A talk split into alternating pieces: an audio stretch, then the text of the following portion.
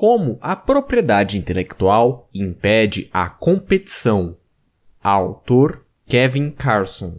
Qualquer reflexão sobre os direitos de propriedade intelectual deve partir do entendimento de que esses direitos minam os direitos de propriedade genuínos e, por isso, são ilegítimos em termos de princípios libertários. Os direitos de propriedade reais e tangíveis resultam de uma escassez natural e são consequência da tentativa de manter a posse de uma propriedade física que não pode estar nas mãos de mais de uma pessoa ao mesmo tempo.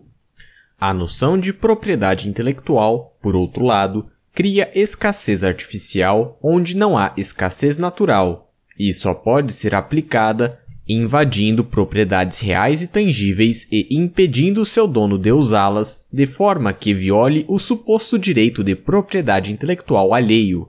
Conforme ressalta Stephen Kinsella, se um Cro-Magnon particularmente talentoso tivesse sido capaz de patentear a construção de cabanas, seus herdeiros hoje teriam o direito de nos impedir de construir nossas próprias cabanas em nossa própria terra com nossos próprios troncos, até que lhes pagássemos qualquer quantia que exigissem. A informação digital registrada requer um modelo de negócio ainda mais violador dos genuínos direitos de propriedade do que os direitos autorais tradicionais.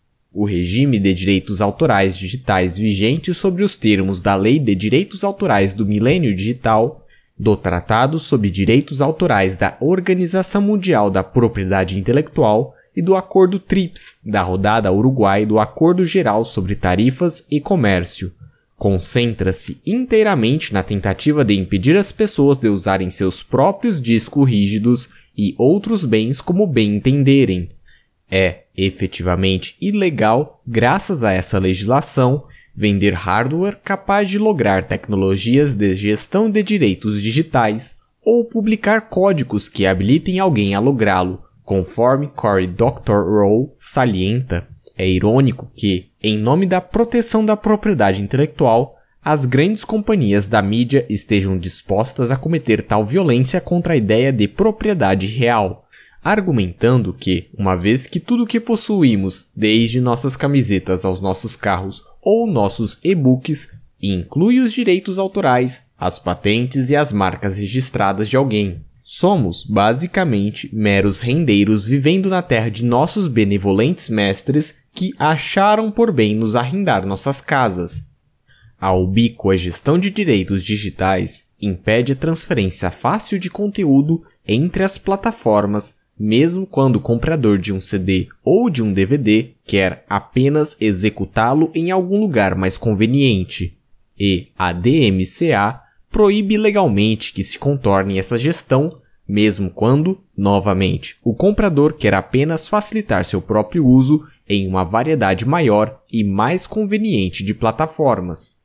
Não há como exagerar o grau de invasibilidade exigido pela defesa da propriedade intelectual na era digital. A intrusiva e inconveniente gestão de direitos digitais, incorporada nas mídias proprietárias, e a draconiana legislação que criminaliza os recursos técnicos para evasão deveriam deixar isso claro. A tendência lógica do regime de direitos autorais digital foi descrita de forma bastante convincente por Richard Stallman em um conto distópico The Right to Read, entre parênteses, o direito de ler. As corporações contam com a legislação cada vez mais autoritária para capturar o valor da informação proprietária. Johann Sodenberg compara a maneira como as fotocopiadoras eram monitoradas na extinta União Soviética para proteger o poder das elites naquele país, com a maneira como os meios de reprodução digital são monitorados nos Estados Unidos para proteger o poder das corporações. Interesses econômicos privilegiados ligados ao Estado se tornam cada vez mais dependentes desse controle, que, infelizmente para eles, está ficando cada vez mais inexequível graças ao BitTorrent, a criptografia forte e a servidores proxy. Caso em questão, a revolta do DECSS em que liminares judiciais contra um código para desbloquear um DVD foram recebidas com a provocadora publicação deste em blogs, sites e mesmo em camisetas. A impossibilidade de se colocar em prática a proteção aos direitos de propriedade intelectual enfraquece o modelo de negócios que prevalece entre uma grande parcela de empresas privilegiadas e ligadas ao Estado. Modelo de negócios obsoleto. Antigamente, o imenso valor dos ativos físicos era o suporte estrutural primário para os limites corporativos e, em particular, para o controle das hierarquias corporativas sobre o capital humano e outros ativos intangíveis. Isso vem mudando conforme os ativos físicos têm se tornado menos importantes do que o capital humano. À medida que o capital humano se torna a fonte primária de lucro, a velha lógica de controle institucional das empresas se evapora. Nas indústrias da informação e do entretenimento, antes da revolução digital e da internet, as despesas iniciais para entrar no mercado giravam em torno das centenas de milhares de dólares ou mais. A velha mídia eletrônica de massa, como colocou Yoshai Benkler, era representada por centros de alto custo e por sistemas baratos e ubíquos, de recepção apenas nas pontas. Isso conduz a um leque estreito de modelos organizacionais para a produção, aqueles que poderiam levantar fundos suficientes para estabelecer um desses centros. O mesmo era verdade na impressão de periódicos entre 1835 e 1850. O custo típico para iniciar um jornal aumentou de 500 dólares para 100 mil dólares, ou de aproximadamente 10 mil dólares para 2,38 milhões de dólares em 2005. A economia em rede, por outro lado, se distingue pela arquitetura de rede e pelo baixo custo de se tornar um participante. A principal mudança que torna isso possível é que o capital físico básico necessário para expressar e comunicar uma mensagem entre humanos é o computador pessoal conectado à rede. A revolução do desktop e da internet significa que a despesa mínima de capital para entrar na maioria das indústrias de informação e entretenimento caiu para uns poucos milhares de dólares no máximo e que o custo marginal de reprodução é zero. O ambiente de rede, combinado com infinita variedade de programas baratos para criar e editar conteúdos, torna possível ao amador produzir resultados de qualidade antigamente associada somente às grandes editoras e gravadoras. Isso vale para a indústria de software, da música, da editoração eletrônica e, em certa medida, até para a indústria de filmes. A tecnologia dos podcasts torna possível distribuir uma programação de rádio e televisão praticamente sem custos a qualquer pessoa com conexão de banda larga. Uma rede de contribuidores amadores produziu, sem nenhuma centralização, uma enciclopédia, a Wikipédia, que a própria enciclopédia britânica vê como uma rival. Conforme Tom Coates coloca, a brecha entre o que pode ser realizado em casa e o que pode ser realizado no ambiente de trabalho diminuiu dramaticamente nos últimos 10 ou 15 anos. O mesmo vale para as notícias, com a contínua expansão das redes de amadores em fóruns como a India Media, atuações alternativas como as de Robert Perry e de Greg Palast, e tropas iraquianas e americanas disponibilizando notícias em primeira mão em blogs, exatamente ao mesmo tempo em que as redes de televisão tradicionais estão fechando. Problemas com agências e secessões nas empresas. Isso tem enfraquecido profundamente as hierarquias corporativistas nas indústrias da informação e do entretenimento, enquanto cria enormes problemas nas agências.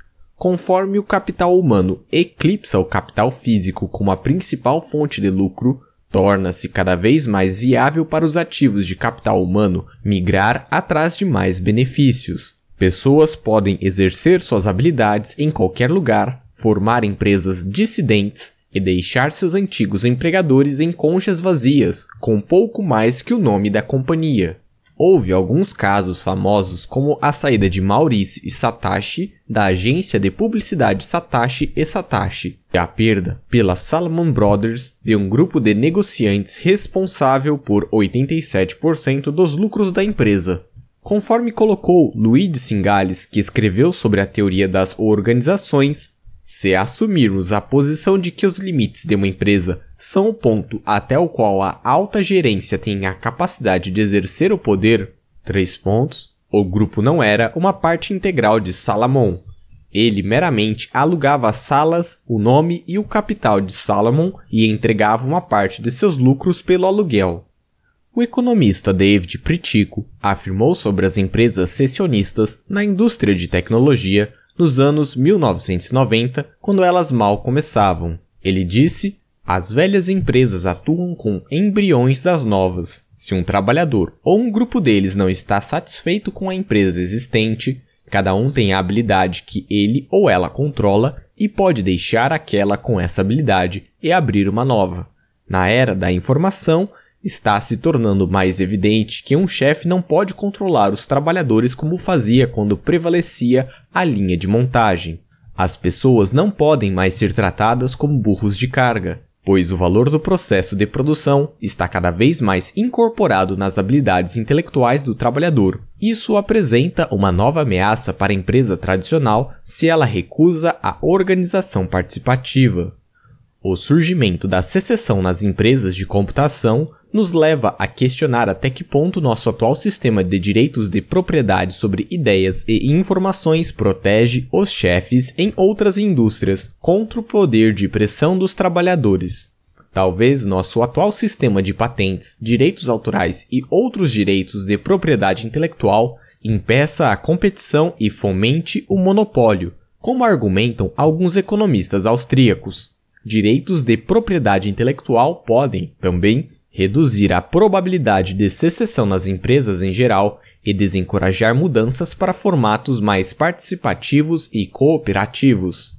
Neste ambiente, a única coisa separando os velhos dinossauros da informação e da mídia de seu colapso total são seus supostos direitos de propriedade intelectual, pelo menos até onde eles podem ser protegidos na prática.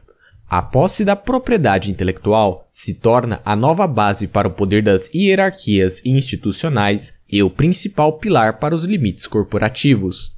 A prevalecência cada vez maior e os custos minguantes das máquinas produzidas em pequena escala, junto com os meios distribuídos de levantar capital, agregando pequenas doações pela colaboração em massa, significam que, em larga medida, os mesmos fenômenos ocorrem com a produção física. Sem a propriedade intelectual em qualquer indústria onde o equipamento de produção básico seja amplamente acessível e as conexões entre as bases tornem o gerenciamento de cima para baixo obsoleto, é provável que a produção autogerida e cooperativa substitua as velhas hierarquias administrativas. A revolução da rede, se todo o seu potencial for concretizado, entre parênteses, como escreveu James Bennett em um artigo apropriadamente intitulado o fim do capitalismo e o triunfo da economia de mercado, fecha parênteses, conduzirá a uma redistribuição substancial do poder e do dinheiro, que irá dos produtores industriais da informação, cultura e comunicação do século XX, como Hollywood, a indústria fonográfica e talvez as empresas de difusão e alguns dos gigantes das telecomunicações, para um conjunto amplamente difuso de populações ao redor do mundo e para os atores do mercado que vão construir as ferramentas para tornar essa população mais capaz de produzir seu próprio ambiente de informação ao invés de comprá-lo pronto. Pagando pelo nome. Outro efeito da mudança de importância dos ativos tangíveis para os intangíveis é que uma crescente parcela dos preços dos produtos consiste em aluguéis incorporados da propriedade intelectual e de outros direitos de propriedade artificiais, ao invés dos custos materiais de produção. Tom Peters, no The Tom Peters Seminar, gostava de discursar sobre a crescente parcela do valor de produtos composta de efemeridade e intelecto, entre parênteses, isto é, a parcela do preço final que consiste no tributo devido àqueles que detêm a propriedade intelectual, fecha parênteses, ao invés do valor dos custos de trabalhos e de material. Para citar Michael Perelman, a chamada economia sem peso tem mais a ver com os poderes legislados da propriedade intelectual que o Estado concedeu às grandes corporações. Por exemplo, empresas como Nike, Microsoft e Pfizer vendem coisas que têm alto valor relativo ao seu peso somente por causa de direitos de propriedade intelectual que os isolam da competição.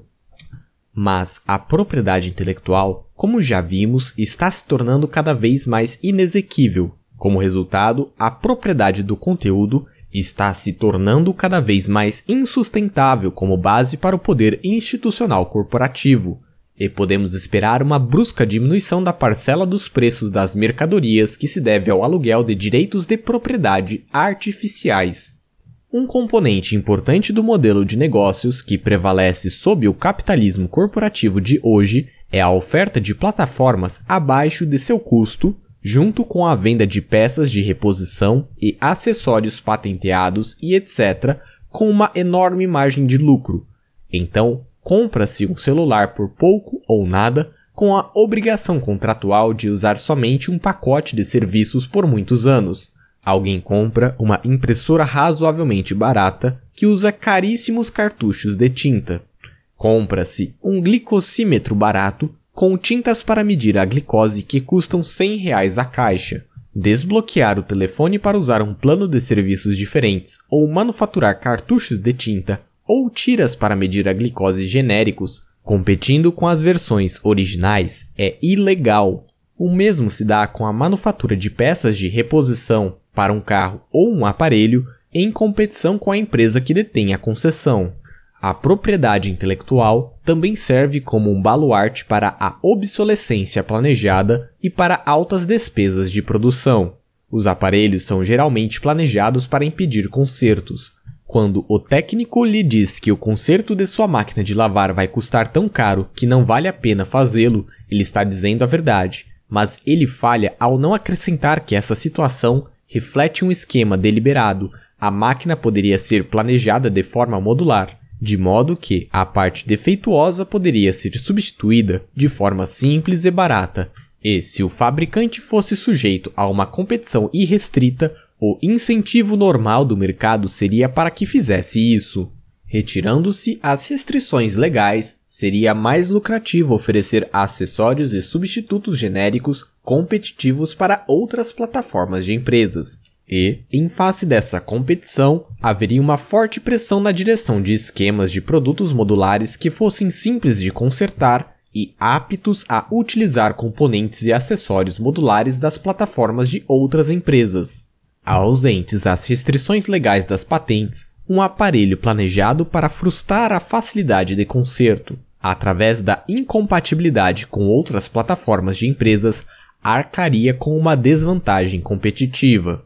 Em nível global, a propriedade intelectual exerce o mesmo papel protecionista para as corporações transnacionais que as tarifas exercem nas antigas economias nacionais. Dificilmente é uma coincidência que os setores industriais dominantes na economia corporativa global, software, entretenimento, biotecnologia, farmacêutica e eletrônicos, dependem necessariamente da propriedade intelectual, e o foco central do regime neoliberal, que tem sido falsamente identificado com o livre comércio e livre mercado, está no fortalecimento do regime jurídico da propriedade intelectual como fonte primária de lucro. Em escala global, as patentes fecham as corporações transnacionais em um permanente monopólio sobre a tecnologia produtiva. A principal motivação no regime de propriedade intelectual do GATT é assegurar o monopólio coletivo das corporações transnacionais sobre tecnologia avançada e impedir que haja uma concorrência independente no terceiro mundo. Seria como escreve Martin Korkok Peng, da Third World Network, impedir na prática a difusão da tecnologia no terceiro mundo e aumentar tremendamente o monopólio de direitos autorais dos TNCS, ao mesmo tempo freando o desenvolvimento potencial da tecnologia do terceiro mundo. Chegando ao fim, mas para repetir, a boa notícia é que tanto na economia doméstica quanto na global, esse modelo de negócios está condenado.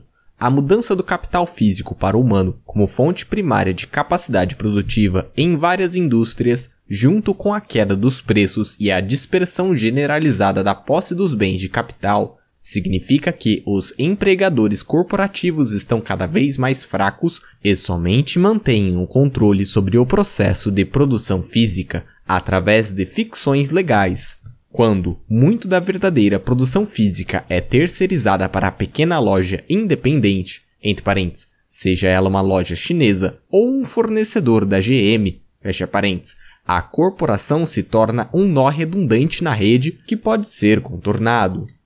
Conforme descreveu o blogueiro David Pollard do ponto de vista de um historiador futuro em 2015, abre citação, Aqueles que forneciam caros serviços terceirizados passaram rapidamente a ser considerados intermediários desnecessários. Três pontos. As grandes corporações, tendo abandonado tudo o que supunham ser capacidade não essencial, aprenderam, para sua tristeza, que na economia da informação conectada, o valor de suas capacidades essenciais era muito menor do que o inflado valor de seu estoque e perderam muito de sua parte do mercado para novas federações de pequenos negócios. Fecha a citação. Considerando todo o dano que a propriedade intelectual causa, ela não é realmente necessária, nem mesmo como incentivo para inovação. F.M. Sherran, analista industrial, argumentou nos anos 1990, baseado em uma pesquisa com 91 companhias, que aproximadamente 86% de todas as inovações de processos ou produtos teriam sido desenvolvidas por conta da necessidade de permanecer competitiva, do desejo por uma produção eficiente e do desejo de expandir e diversificar suas vendas. E os direitos autorais não são mais necessários para a criação artística que as patentes são necessárias para as invenções. No mundo do software aberto, Muitas empresas que conseguem ganhar dinheiro com serviços auxiliares, embora seu conteúdo em si não seja proprietário, por exemplo, a Red Hat ganha dinheiro fora do sistema operacional Linux, customizando o software e oferecendo suporte personalizado ao cliente. A Fish tem encorajado ativamente seus fãs a compartilhar sua música livre de custos enquanto ganha dinheiro através de concessões e apresentações ao vivo. A banda Radiohead disponibilizou um álbum recentemente para download, recebendo somente contribuições voluntárias através do que acabou se tornando uma gloriosa caixinha no PayPal. Uma vez que a propriedade intelectual não é necessária para encorajar a inovação, isso significa que seu principal efeito prático é causar ineficiência econômica ao impor o custo de um monopólio sobre o uso de uma tecnologia existente.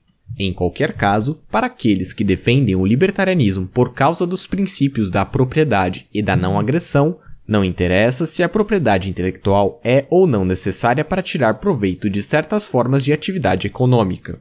Esse é o mesmo argumento usado pelos protecionistas. Certas empresas não seriam lucrativas se não fossem protegidas por tarifas. Mas ninguém tem o direito de lucrar à custa dos outros através do uso da força.